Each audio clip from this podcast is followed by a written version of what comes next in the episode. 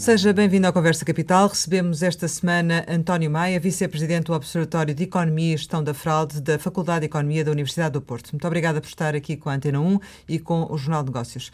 Como sempre acontece, começo por lhe perguntar o que é, neste momento, capital em Portugal. Capital em Portugal é confiança. É confiança na economia, eh, é confiança nas pessoas, é confiança nas organizações, ao fim e ao cabo, é confiança na sociedade quanto maior for o índice de confiança numa sociedade, maiores tendem a ser os índices de coesão social. E, portanto, do nosso ponto de vista, eh, consideramos que esta é uma noção uh, importante e necessária ser aprofundada uh, em Portugal. Essa é uma noção que, de certo modo, também nos, nos leva àquilo que nos traz aqui hoje, que é a questão da, da corrupção e da, da, fraude. Esta semana a Comissão Europeia voltou a deixar ficar o alerta que a corrupção continua a ser um problema em Portugal. Uh, do seu ponto de vista, a corrupção em Portugal é efetivamente um problema? Que dimensão é que o problema tem e quanto é que custa ao país esta questão? A corrupção é, é um problema em Portugal, eh, mas é um problema em todo o mundo. A corrupção não é um problema dos nossos dias, é, enfim, se calhar é um problema tão antigo como a própria, o próprio homem, mas de facto os contextos uh, dos, das últimas décadas têm revelado maior incidência sobre o fenómeno, maior mediatização, o que em si mesmo é positivo, porque uh, é um fator que contribui para que haja maior consciência social relativamente à sua existência.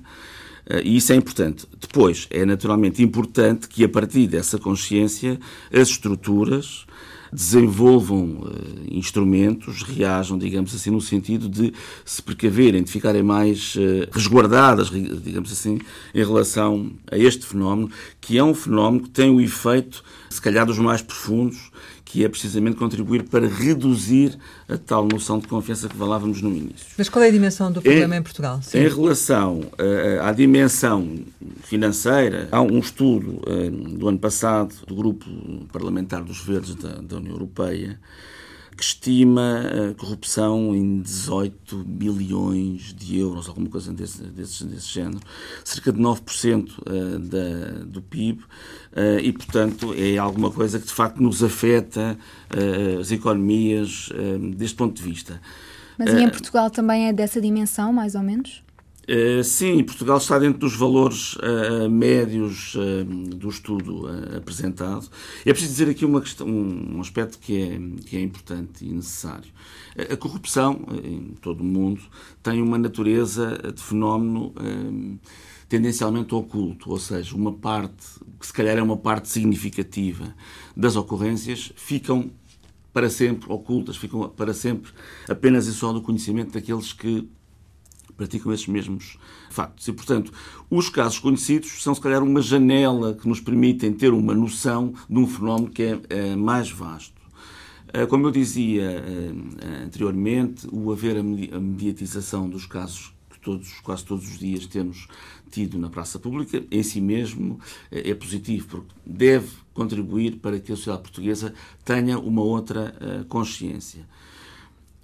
Mas, enfim, também não deixa de ser negativo na medida em que significa que, há, que o problema existe, que nos sai do bolso, porque são os cidadãos que estão a ser prejudicados, digamos assim, por estes fenómenos. Desde logo, porque é um fenómeno eminentemente ligado à gestão do Estado, à gestão pública, e, portanto, sendo o cidadão chamado a contribuir eh, com os seus impostos para que toda esta máquina, eh, esta estrutura da gestão pública exerça o seu papel, que é importante para assegurar a concretização dos eh, valores fundamentais que consideramos importantes na nossa sociedade, o facto de a corrupção existir significa que nós, cidadãos, vamos despender mais, vamos ter que pagar mais para que esta máquina funcione.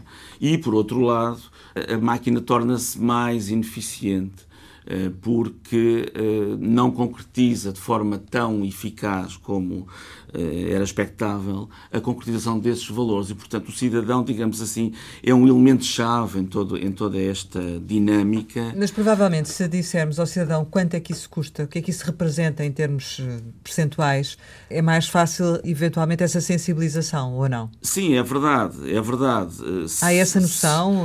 Há essas... Não, não. Há, há estudos, aliás, hum. em Transparência Internacional Nacional eh, faz eh, estudos todos os anos de percepção da corrupção, porque lá está, sendo um fenómeno tendencialmente oculto, não é possível em lado nenhum ter uma noção da dimensão exata que o fenómeno tem, quer em termos de número de casos, quer em termos de áreas de incidência, quer sobretudo em termos de custos financeiros.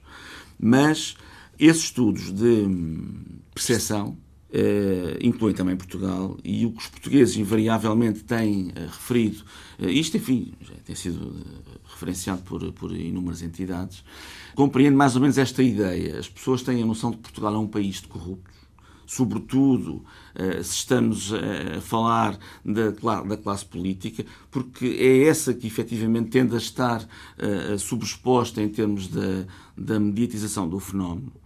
As pessoas dizem também que uh, a justiça não é capaz de punir o fenómeno.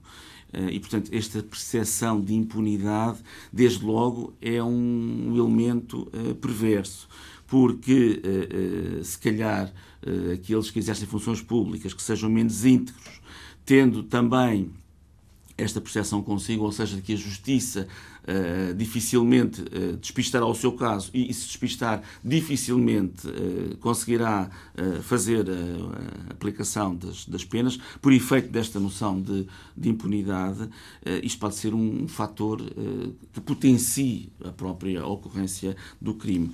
E as pessoas dizem ainda mais, só para concluir uhum. esta noção da percepção, que têm a expectativa de que o problema vá aumentar no futuro. E isto também é perverso, ou seja, há aqui uma espécie de uma atitude quase quase de resignação barra aceitação relativamente a um fenómeno que nos afeta a todos. Mas essa aceitação não começa no governo quando, por exemplo, relativamente ao relatório da OCDE, veio dizer que efetivamente que o problema da corrupção não era dos mais graves e, segundo Álvaro Santos Pereira, até tentou fazer com que efetivamente a palavra corrupção fosse saísse do relatório? Sim, aliás, o relatório uh, foi publicado recentemente, tem lá algumas indicações relativamente ao reconhecimento da necessidade de Portugal uh, adotar outro tipo de estruturas mais uh, uh, que induzam maior uh, eficácia, digamos assim, nas estruturas. Mas há uma dificuldade de, de assumir, não é? Parece que há uma dificuldade de assumir por parte do governo que efetivamente existe corrupção em Portugal. Não sei, quer dizer, não sei se podemos fazer essa leitura assim direta. Que há que os relatórios de organismos internacionais, este referiu da OCDE, eh, mas não é o único, há outras entidades que estudam estas questões, estou-me a lembrar do GRECO, do Grupo de Estados contra a Corrupção do Conselho da Europa, que também tem um trabalho muito metódico junto dos vários eh, países no sentido de identificar o estado, digamos assim, da arte, das estruturas e da eficácia de controle do, do fenómeno e eh, Presentemente, Portugal está a ser objeto do quarto ciclo de avaliações, que eh, foca precisamente a questão das, dos instrumentos de eh, eh controlo de, e, de, e de promoção da ética e da conduta junto dos eh, deputados e dos magistrados e dos juízes. No primeiro relatório de avaliação, eh, recomendou a Portugal um conjunto de 15 medidas que seriam consideradas adequadas para, de alguma maneira, inverter o estado que foi encontrado relativamente a essas, a essas dimensões. No relatório subsequente, mais de um ano depois, vem reconhecer que dessas 15 medidas apenas uma está parcialmente cumprida. Ou seja, há um reconhecimento internacional de que há, há necessidade de adotar outro tipo de dinâmicas. Por outro lado, encontram sinais que parece que não há uma, uma dinamização, uh, digamos assim, das estruturas existentes no sentido de ir ao encontro dessas uh, uh, recomendações. E porquê, do seu ponto de vista? É dizer, falta de vontade política? É... A vontade política é um elemento que a Academia reconhece como fundamental para controlar a corrupção. A vontade política, a mediatização dos casos, e a penalização, que eles chamam a penalização do Big Fish, de um caso eh, grande, é um fato, são fatores que contribuem para que a sociedade possa, porventura, começar a alterar a percepção que tem sobre o, fenómeno no seu país. E o Observatório, uh, olhando para estas medidas que foram apresentadas, uh, partilha de algumas, defende que algumas devem ser colocadas no terreno? Quais, em concreto? Para que as medidas a adotar, ou a dinamizar, ou a aprofundar, se, se tornem potencialmente eficazes, é preciso, desde logo, que se conheça tanto quanto possível o fenómeno. Vai havendo algum conhecimento, mas o conhecimento, se calhar, é muito mais o que resulta dos casos que são mediatizados. Essa informação acaba por criar assim um ruído que tem estes efeitos na, na, junto da, dos cidadãos. Mas só que também têm mas, mais dimensão, não é? Mas há é? outros elementos hum. que, se calhar, olhar mais especificamente, com um olhar crítico, com critérios eh, objetivos sobre os casos, que, os poucos casos que são conhecidos do fenómeno mais vasto, ajudariam desde logo a percebermos qual é efetivamente o, eh, qual é o recorte do nosso problema de corrupção. E esse, isso, esse levantamento eu acho que não está muito, muito, muito feito. Há um ruído eh, mediático, há uma percepção social que se constrói a partir desse ruído. Depois, a corrupção acaba invariavelmente por ser também utilizada como arma de arremesso no jogo político e, na realidade, eh, acho que a sociedade não ganha nada, nada com isto. O Observatório, a propósito, no ano passado, no âmbito do projeto Orçamento Participativo, apresentou o, o projeto a mapear a corrupção em Portugal. Uh, e apresentou-se claramente com a disponibilidade para, a partir dos, dos casos que estão nos tribunais, fazer um levantamento sobre a caracterização do perfil de, dos envolvidos, das entidades envolvidas, das eh, funções eh, que estavam a ser desenvolvidas no âmbito das quais os casos de corrupção uh, tiveram lugar. E a verdade é que o, projeto acabou por não ser acolhido, ficámos todos um pouco, enfim, como é que eu hei de dizer? Desapontados? Desapontados. E, e aí sim, questionámos internamente no Observatório até que ponto é que a corrupção é efetivamente alguma coisa para, para trabalhar mais, com maior profundidade. Mas isso não devia ser uma matéria a levar efeito pelo Governo, um mapeamento de, de, desse género? Sim, isto, isto, era, era e deveria ser tratado em termos de políticas públicas, não é? E, e Portugal tem dispõe estruturas para, para este conhecimento. Mas a Comissão Europeia, por exemplo, o que vem dizer é que há uma falta de estratégia coordenada de prevenção na corrupção. Uh, e acaba de referir essa questão do mapeamento e de referir que existem estruturas. Uh, mas alguma coisa não está a funcionar. O que é que não está a funcionar? Se calhar alguma articulação entre as entidades. Admito que, se, que fosse útil ser aprofundada essa cooperação. Não podemos dizer que não há cooperação. Existe, mas se fosse mais aprofundada, porventura, eh, seria mais profícua. Mas entendemos que eh, seria importante que, de alguma maneira, se estabelecesse uma espécie de um. Como é que, é devemos dizer? Um, um propósito, uma espécie de um objetivo. Queremos caminhar para ali. Eh, porque conhecer e mapear o problema não é em si mesmo a solução, quer dizer, é apenas ficarmos munidos de melhor informação para percebermos, de modo se calhar mais adequado, eh, como desenhar essa estratégia, como articular as entidades no sentido de, eh, no seu conjunto, eh, produzirem, enfim, mas isso é porque é? isso é porque efetivamente a corrupção, o problema da corrupção não tem entre aspas um dono, ou seja, não é justiça, não é administração interna, não é administração pública e, e, e no fundo acaba por ninguém tratar dele. É, é um pouco isto ou não? Passa nos intervalos da chuva. Eh, também pode, de alguma maneira, explicar um pouco isto. Acaba por ser um problema que afeta todos os organismos. Há organismos que têm, uma fun têm funções concretas para, quer para prevenir, quer, quer para eh, reprimir. Eh, e Portugal tem essas, essas entidades. Mas há um aspecto uh, que é importante, se me permite acrescentar, e que Portugal também não tem muito dinamizado, e que, aliás, a OCDE, na recomendação sobre a integridade pública de 2017, vem referir justamente esta dimensão, que é a dimensão da sociedade civil. A sociedade civil deve ser mais exigente, não é no sentido de irmos agora todos para a rua fazer manifestações e estarmos, a... não é isso, mas ser mais exigente no sentido de uh, querer mais resultados a todos os níveis, dos serviços públicos, também dos privados, e, e, nos casos da corrupção, também querer efetivamente reclamar mais resultados eh, das várias áreas da prevenção, da repressão, pelo menos que mostrem de forma mais transparente aquilo que é feito.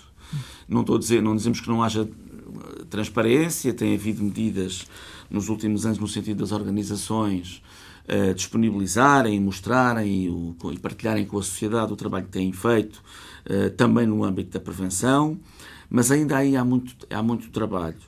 Nesse aspecto uh, que, que, refere da, da, sociedade, é a sociedade que também olha para a classe política, e ainda há pouco referia que, que, que a classe política normalmente é avisada pela, pela sociedade.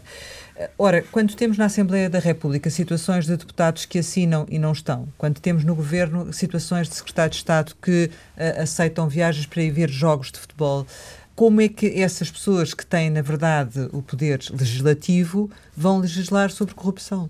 Devem existir instrumentos que estão previstos de prevenção de, e gestão de conflitos de interesses. A sociedade, se por um lado é importante que haja confiança, por outro lado ela funciona porque há interesse, todos nós temos interesses. E, portanto, o falar de um interesse coletivo é, antes de tudo mais, falar dos interesses de cada um. Os órgãos que existem para gerir os interesses da sociedade, do Estado, enfim, o que seja, são compostos por pessoas que têm os seus interesses. Não está isso em causa, evidentemente, não é? Agora, as pessoas têm, e as, e as estruturas devem dispor de instrumentos de, que reforcem a ética e a integridade, eh, no sentido de perceberem até onde é que o seu interesse não se mistura com o interesse coletivo que eh, devem assegurar porque estão naquelas funções. Certo. Portanto, é? aquilo que me está a dizer, é, no caso, nestes casos em concreto que eu referir, eventualmente o Parlamento reforçar também mais essa, essa sua essa sua visão, portanto, esse seu lado do controle, não é? E igualmente o governo, não é? No caso do governo, por exemplo, eh, foi feito um código de conduta. Parece-lhe suficiente isso? É um marco. Até, até 2016, outubro de 2016, não havia. Uh, agora, dizer que é, que é suficiente, uh, eu acho que em relação, em, relativamente à questão de cuidarmos da confiança na sociedade, sobretudo por via de melhorarmos o controle do problema chamado corrupção, eh, há sempre caminho eh, pela frente, há sempre medidas, há sempre cuidados a ter e, portanto, se calhar pode, pode ser naturalmente objeto de aprofundamento, de concretização. Que outro tipo de medidas é que podiam ter sido tomadas? É difícil. Mais, é, é, é sempre um, um território é, é, complicado. Passa tudo muito pela conduta. O alertar as pessoas para esta questão. Às vezes, os conflitos de interesses, hum, às vezes as pessoas nem têm consciência exatamente de, de que estão nessa circunstância. Outras vezes, se calhar, até tomam as decisões que tomam e não têm rigorosamente uh, uh, relação nenhuma com os seus interesses com o interesse global que têm que assegurar mas eh, se essa dúvida, essa sombra, essa possível mistura de interesses cai na praça pública é sempre vista com os olhos negativos. E isso é prejudicial para, para toda a gestão pública. E aqui incluímos não só o, uh, o nível político mas também o nível administrativo porque todos têm este pressuposto que é de facto salvaguardar, tanto quanto possível, enfim, o mundo nunca será perfeito, mas a ideia é esta espécie de utopia de caminharmos para, uma, para um mundo cada vez melhor, tanto quanto possível, mitigar, afastar estes espaços de conflito de interesses, porque sabemos que eles são uh, provavelmente a porta maior que depois leva para todos estes fenómenos que nós uh, eh, temos todos os dias sobre a mesa. Não? É? No caso, por exemplo, das relações familiares no governo, também eh, depois eh, se discutiu bastante sobre que tipo de lei, ou se deveria inclusive ser legislado ou não essa matéria das nomeações de, de familiares para, para o governo. Do seu ponto de vista, chegou-se aqui a alguma conclusão válida? É matéria que realmente também entra dentro de, desta, desta área da corrupção e que deve ser olhada? Sim, queremos que sim, que, que a questão das relações familiares pode, de alguma algumas situações configurar situações de conflitos de interesses e, portanto, deve ser, deve ser, uma, deve ser uma acautelada tanto quanto possível. Depois temos os casos que temos na, na praça pública e nós estamos a dizer que por trás tem algum, alguma, alguma concretização menos uh, uh, lícita, mas o efeito que tem na opinião pública lá está, é incrementar a desconfiança, a suspeição, e depois é, de um caso mediatizado a generalizarmos para todos os casos é um saltinho. E, portanto, isto acaba por nos enfraquecer enquanto sociedade e, portanto, enquanto eh, liderança política e administrativa e administrativa.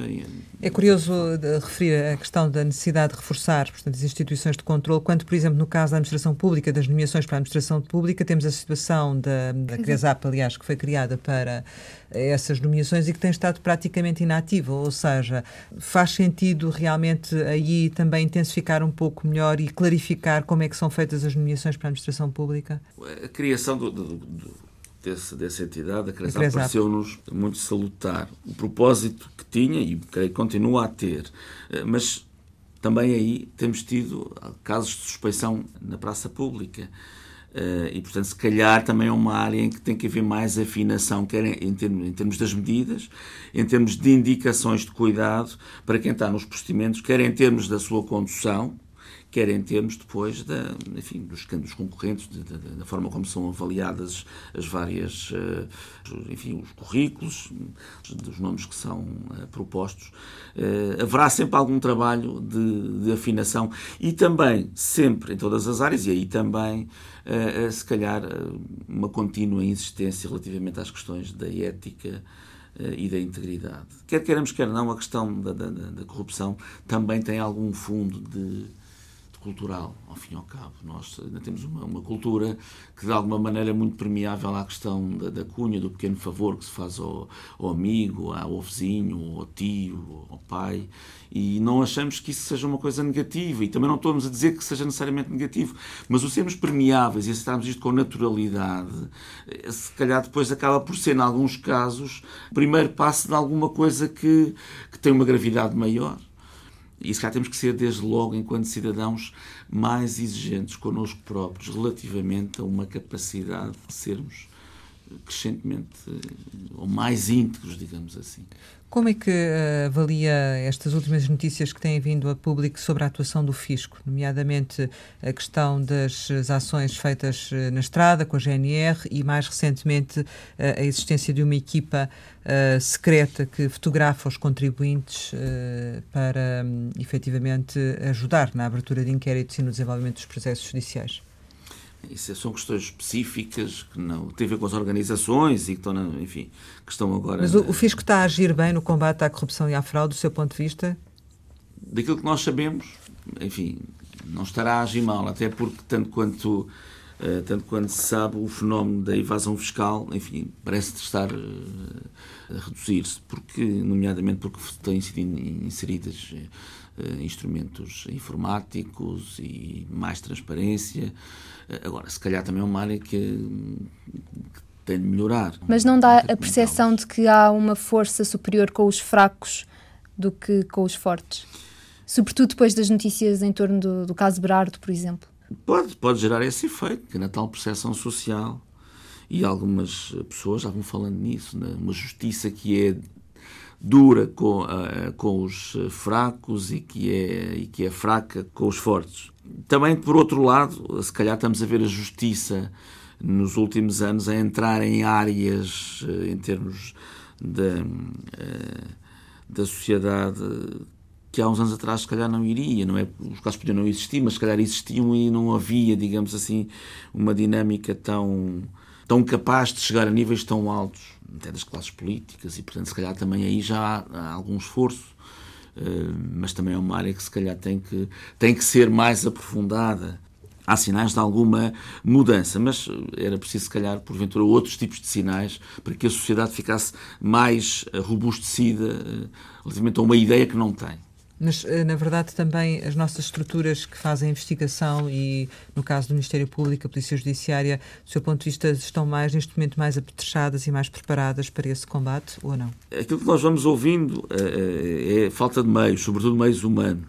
E meios humanos são, são importantes porque podemos ter instrumentos normativos e outros fantásticos, mas se não tivermos pessoas, depois as coisas não funcionam, porque as organizações funcionam porque existem pessoas. Se de facto essa realidade corresponde à, verdade, ou seja, que os meios humanos não são em número do que seria desejável, por essa via, se calhar, estamos a perder já alguma capacidade de resposta. Depois, como dizia, dizíamos atrás, se calhar um outro, uma outra capacidade de entrosamento a partir de uma definição de um propósito, de uma estratégia, no sentido de controlar este fenómeno seriam importantes. Eu, se me permite, há bocadinho falámos na sociedade civil, porque eu, eu gostaria de voltar a este ponto, se me é permitido porque estamos sempre muito focados nas, instituições de controle, nos tribunais, nas polícias, e bem, têm o seu papel neste âmbito e, enfim, apesar de tudo, eh, vão, vão procurando desenvolver eh, as suas eh, atividades. Mas, como eu dizia há pouco, há aqui uma outra dimensão, que é a dimensão da sociedade civil. E, e, e, esse aspecto, em relação a Portugal, há um, elemento interessante. Há um instituto na Universidade de Gotemburgo, que é o Instituto VIDEM, que avalia o índice de, democracia de, de, das várias sociedades.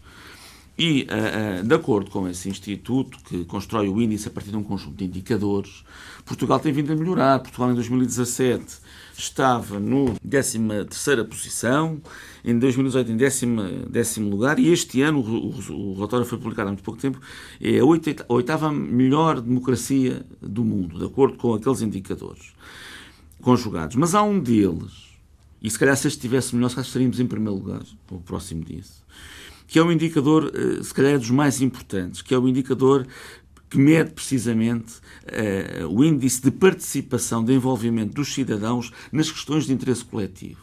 E neste indicador, Portugal, uh, ao contrário da posição uh, absoluta em que melhoramos, fomos descendo.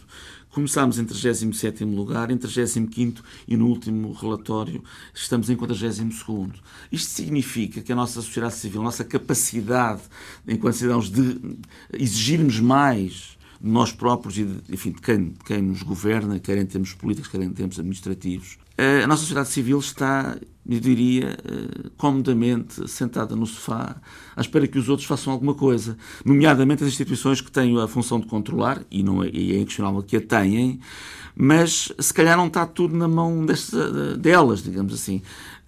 A postura, a atitude do cidadão, desde logo, o seu exemplo de ser cada vez mais íntegro, a sua capacidade de chamar a atenção de quem está à sua volta, eh, de denunciar, porventura, os casos de corrupção, porque este é um fenómeno oculto, como já vimos no início, e, portanto, se não houver notícias de, ou suspeição da ocorrência das situações, elas não são trabalhadas. A diretiva europeia, recentemente eh, aprovada relativamente à, questão das, eh, da, da proteção de testemunhas, é importante e estamos expectantes relativamente à forma como Portugal a vai adotar, porque pode, porventura, aí criar um mecanismo que agilize, que agilize eh, um maior potencial enfim, de haver denúncias destas situações, eh, para que neste conjunto entre instituições públicas e sociedade civil eh, consigamos, de facto, criar uma nova uh, ou outra dinâmica social relativamente. Mas como é que passa, como é, como é, que essa dinâmica da sociedade acontece, do seu ponto de vista? O que é que poderia eventualmente acontecer? Se parte individualmente, isoladamente de cada um, ou é preciso uma organização diferente que mobilize as pessoas? Também, mas uh, uh, podem existir grupos, e em alguns casos existem, de cidadãos uh, organizados para defender determinado tipo de interesses os seus interesses, que, se, que, sejam legítimos, na área do ambiente já existe, e se calhar também era importante que existissem mais grupos uh, de pessoas, de cidadãos interessados uh, relativamente às questões da ética e, da integridade, que fossem capazes de uh, exigir no bom sentido, não é? De não só de apontar o que está errado, porque apontar é fácil, evidentemente, mas também é necessário, mas exigir mais qualidade nos serviços, exigir mais responsabilidade. Mas julga agora que com o estatuto do, do denunciador, por exemplo, vai haver mais gente disponível para, para denunciar possíveis casos de corrupção. Temos o caso, por exemplo, do Futebol Leaks, de um denunciador que acabou por estar preso, não é? Está preso agora preventivamente.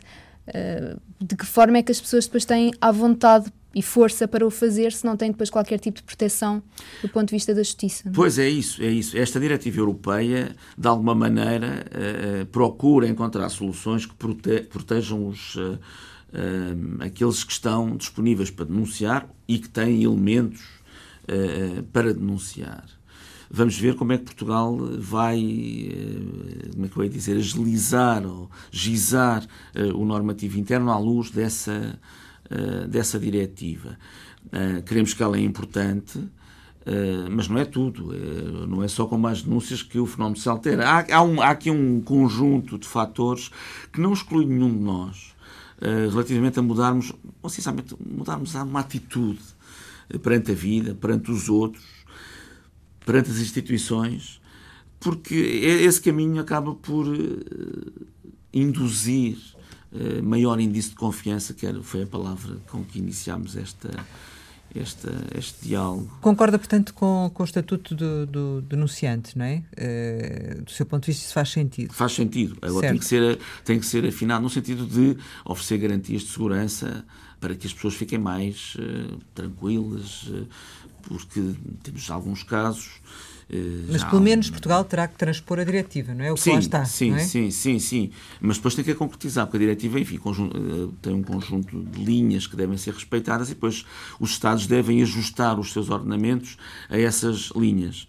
Porque se continuarmos a ter um, um quadro em que as, as pessoas que denunciam se sentem tendencialmente desacompanhadas ou desprotegidas, das duas uma ou não denunciam, ou denunciam uh, sob a forma de anonimato. Não é necessariamente mau, mas tem um efeito compli complicado de gerir. É que quem denuncia, se estiver na posse de elementos uh, válidos sobre uma, uma, ocorrência que, esteja, que tenha ocorrido ou que esteja em curso deste tipo de questão, provavelmente tem informação sobre os locais onde quem investiga pode ir uh, encontrar as provas que depois uh, permitirão as, as, condenações adiante na, na, fase de julgamento. Como as pessoas não, não têm, nem têm que ter esse, esses conhecimentos, muitas vezes a denúncia anónima não tem a capacidade de evidenciar esses caminhos.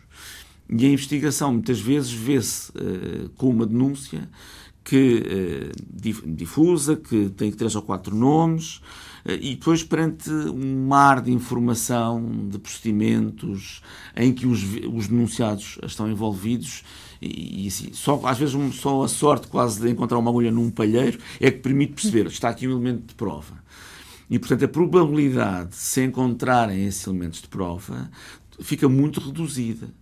Por outro lado, não podemos também deixar de considerar, eh, porque isso também existe e vai continuar a existir, não tenhamos dúvidas, que muitas vezes as denúncias não têm nada por trás, ou seja, é apenas e só porque eu não gosto daquela pessoa, porque ela teve um desaguisado comigo, ou até como arma que é utilizada eh, no contexto, por exemplo, da, das, eh, do jogo político, arma de arremesso, fazem-se denúncias anónimas que na, na realidade não têm nada por trás e que eh, no momento seguinte à apresentação da denúncia, o que nós verificamos é uma mediatização a explorar aqueles elementos eh, que cai na praça pública, que eh, cria essa ideia de que aquelas pessoas praticaram alguma coisa e, portanto, estão já condenadas aos olhos da opinião pública. Uh, e este efeito também, também existe. Não estamos a dizer que é a maioria, mas isto existe. E, portanto, por, daí a nossa uh, proposta de, da necessidade de fazer o tal mapeamento da corrupção, uh, porque acho que isso ajudava a sociedade para mais facilmente separar, digamos assim, o trigo do joio. O que é que acha que, que é... se podia encontrar com esse mapeamento? Qual é que é a vossa percepção? Conseguia-se encontrar, como eu dizia, como disse anteriormente, eh, áreas das, da administração e também, porventura, da, da, do nível de decisão política, onde que sejam mais expostas, que sejam mais uh, uh, objeto de, uh, de, situações de corrupção. Conseguiríamos, por exemplo, estudar, em termos já do, do andamento do desenvolvimento das investigações, se para casos semelhantes, eh, digamos assim, a metodologia de abordagem em termos de investigação é semelhante ou não, porque só há uma hipótese de investigação e se eu for pelo caminho errado, eh, se calhar eu próprio, enquanto investigador, estou, eh, digamos assim, a queimar um caso. Não estou a dizer que isto acontece, mas conhecer se há uma que critérios são utilizados, se perante casos semelhantes temos critérios idênticos e qual a sua eficácia, se calhar conseguimos também perceber um pouco melhor como é que o próprio sistema judicial lida com estes casos e se calhar o próprio sistema judicial aprenderia ele próprio com essa informação sobre que caminhos tem percorrido que sejam uh, e caminhos menos positivos. Afinal de contas, investimos, temos investido muito nestes caminhos e não temos tido grandes resultados e se calhar poderia ser importante para gizar outros modelos estratégicos de investigação, de modo a que uh, houvesse resultados mais positivos uh, também a este nível. Portanto, mapear a corrupção também tinha, of, ofereceria esta possibilidade. Conhecer o modo como o sistema por dentro trata a questão e onde é que estão as suas potenciais. Sim, Voltando à questão da denúncia, e praticamente também para terminarmos, uh, queria-lhe perguntar se uh, na transposição da, da lei teme uh, que se fique a meio caminho, ou seja, que efetivamente a proteção que, que vai ser dada que não seja absoluta e que permita uma, uma, uma denúncia com 100% de garantias. Eu, eu sei que não, que consigamos encontrar uma solução normativa que corresponda, tanto quanto possível, àquilo que a diretiva uh, pretende. Consideramos, e isso é unânime, aliás, a diretiva foi aprovada nesse, nesse pressuposto, que um dos passos uh, fundamentais para uh, contribuir para melhor controlar a corrupção, que é de facto existirem melhores e mais eficazes mecanismos de denúncia e, desde logo, a proteção. Muitas vezes o denunciante, para ter a informação que tem, está, de alguma maneira, próximo dos procedimentos, ou porque trabalha na organização, ou porque conhece as pessoas, mas geralmente porque trabalha nas organizações onde os procedimentos, enfim, de corrupção possam estar a desenvolver-se e, portanto, tem uma informação privilegiada que, partilhada com uh, quem tem o poder e a faculdade de poder prestar a investigação, pode, de facto, depois levar a, enfim, a situações de despiste de provas e, nos casos de haver provas, de, de punição. Não é? Proteger a uhum. testemunha, dar-lhe uh, confiança. Uh, aliás, há, há algumas uh, medidas, até em termos nacionais da OCDE, no sentido de, na administração pública, não, não poder ser impossível haver, como é que eu ia dizer, este efeito sobre os funcionários que denunciem corrupção. O problema é que as pessoas acabam por revelar que não é o facto de ter uma lei só que uh, se traduz na impossibilidade das pessoas não serem efetivamente punidas, ou porque são afastadas, ou porque são despromovidas, ou porque são avaliadas indevidamente, ou às vezes porque exercem funções aqui num departamento que está próximo da sua vida particular e de repente, porque denunciaram, são transferidos para, para um local afastado e, portanto, não sentindo essa confiança, essa segurança, podem, em alguns casos, uh, optar por não reportar, não partilhar com ninguém, ficar com aquela informação, conseguir sentir que por essa via o mundo não se vai, não se vai mudar, digamos assim. O caso do Rui Pinto, do seu ponto de vista, caberia dentro deste Estatuto de Denunciador, agora aprovado no Parlamento Europeu? Talvez, talvez, porque de facto os elementos que ele trouxe a público são, aliás, como temos visto, casos não só em Portugal, mas um pouco por todo por todo o mundo, são casos de, que indiciam situações de fraude com grande gravidade, com grande gravidade. Eh, e, portanto, criar um mecanismo que está mais preocupado em, digamos assim, punir aquele, o mensageiro, eh, em detrimento de avaliarmos a mensagem, é uma questão que tem, tem que ser avaliada. Eh, mas também consideramos que neste jogo não pode, não, não pode valer tudo e, portanto, é preciso também aqui haver algum equilíbrio. Mas, eh, neste caso, aliás, há países europeus que consideram que uh, a opção que foi tomada aqui, que foi mais em favor de proteger, de facto, a, a, a informação e menos, digamos assim, o conteúdo da mesma, que, se calhar, em alguns casos, nos prejudica enquanto sociedade, enquanto cidadãos. Um, queríamos ainda abordar um último aspecto consigo, que tem a ver com a existência das comissões de inquérito parlamentares para aspectos específicos. Colocou-se a questão eh, da, da, lista dos devedores, dos grandes devedores à banca, também para conferir transparência. Do seu ponto de vista, deve ser realmente conhecida, tornada pública, ou há aqui que ponderar os direitos uh, sobre a mesa e, e tomar uma posição mais cautelosa? Eu acho que nós achamos no, Observatório, até pela natureza da nossa existência, do, do, ponto de vista dos princípios, a transparência é fundamental. E, portanto, deste ponto de vista, acho que devia ser divulgada. Agora, não como não conhecemos os conteúdos e os contornos da mesma, penso eu que temos pelo menos que uh, considerar que possa aqui ou ali existir algum argumento uh, que pese em sentido contrário. Nós não conhecemos o que está lá. Agora, é claramente um sinal que se dá para a sociedade de que, a transparência, eh, de que o cidadão espera alguma coisa diferente quando se fala de transparência. Uh, do seu ponto de vista, a matéria da corrupção uh, não é tão visada pelos partidos políticos, mesmo nos seus programas de governo, nas suas campanhas eleitorais, porque, na verdade, uh, todos, em todos eles há casos de pessoas ligadas aos seus partidos que estiveram envolvidos em casos de corrupção. É isso que limita a vontade política ou não? O que sabemos Uh, isso está outra vez a começar a desenhar, estamos a entrar num, calendário eleitoral. Exatamente. É que, invariavelmente, se olharmos para trás em todos nos últimos ele, as últimas eleições, todos os uh, as forças políticas uh, têm alguns nos seus programas eleitorais a luta contra a corrupção como um elemento fundamental. E já se está outra vez na praça pública a falar disso. mas depois chegamos sempre a este outro lado da questão, que é os casos a sucederem-se, a percepção de, de, de impunidade, de que os, os mesmos, porque o que é mediatizado é o que tem a ver com o político, portanto, esta noção de que o cidadão comum tem, de que os mesmos safam sempre, é preciso fazer, de facto, alguma coisa de concreto e não ficarmos só com as intenções no sentido de querer mudar o problema, porque ele por si só não muda. Aliás, o problema tem muito a ver com a atitude das pessoas e se não trabalharmos isto, e aqui a questão da educação também é importante, e nós no Observatório também temos algum, uh, alguma atenção relativamente a essa questão, um, ehm, só com regras, só com medidas legislativas uh, não vamos lá. Eu, a propósito, se me permitem, uh, gostaria de referir que em 2017 o Observatório publicou um, um livro eh, com um conjunto de artigos eh, interessantes que procuram, enfim, de uma forma objetiva, fazer o, eh, o mapeamento da fraude em Portugal. O título do livro é mapear, mapear a fraude em, em, Portugal. E estamos agora a lançar o segundo, modelo, o segundo livro, no final do ano, que é precisamente um conjunto de artigos em torno das questões da ética e da integridade eh, na vida pública. O controle da corrupção faz-se por várias formas, já vimos, por instituições, pela sociedade civil e pela atitude que cada um de nós eh, tem no dia a dia.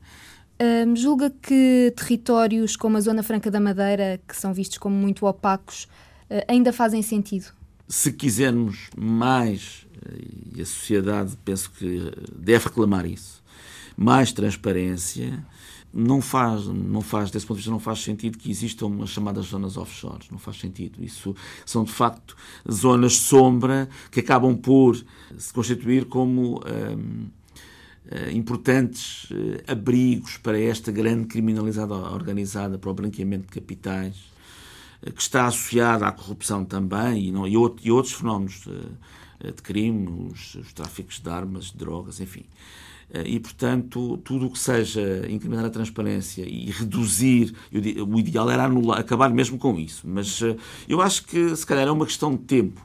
Eh, se as sociedades conseguirem, de facto, adotar uma outra postura, se calhar vão conseguir, penso eu, isto é um bocado utópico, mas acredito nesta ideia de acabar com essas zonas de offshore, essas zonas um, sombrias. Mesmo que tragam alguma receita fiscal. Desculpe. Mesmo que tragam alguma receita fiscal para, para Pois, a, a questão é que aquilo que, que acrescentam desse ponto de vista, uh, do nosso, uh, consideramos que não que fica claramente aquém daquilo que toda a sociedade ganharia se uh, essas zonas de proteção fiscal, como se queira chamar, quando continuarem a subsistir. Chegamos ao final e, como habitualmente, lançamos algumas palavras para uma resposta rápida. A primeira é Facebook. A rede social pode ser uma, uma forma de incrementar a confiança ou, ao contrário, de, eh, por via das notícias de corrupção, incrementar a desconfiança. TAP é a nossa companhia aérea. PPPs? É uma área também que tem sido exposta, digamos assim, como uma área de risco. Não tem que ser necessariamente uma área de corrupção. A gestão pública pode e deve fazer-se também com a parceria dos privados. Agora, aí tem que haver mais transparência. Polícia Judiciária? tem um papel muito ativo no uh, controle e no despiste de, dos fenómenos criminais, nomeadamente na corrupção, mas não é a única que, que atua nesse, nesse tabuleiro. Família? A família é, é, importante porque é na família que se devem, que se devem começar, digamos assim, a interiorizar os grandes valores. Sonho? É acreditar que vale a pena e que é possível contribuir para termos uh, mais eficácia no controlo destes, destes problemas da fraude e da corrupção e que com isso todos nós uh, ganhamos. Portugal? É, é, a nossa pátria comum, não é? Uh, e vale a pena alimentar estes sonhos em prol de um Portugal melhor.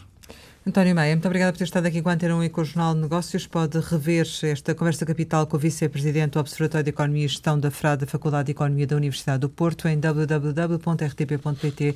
Conversa Capital regressa para a semana, sempre neste dia, esta hora, e claro, contamos consigo.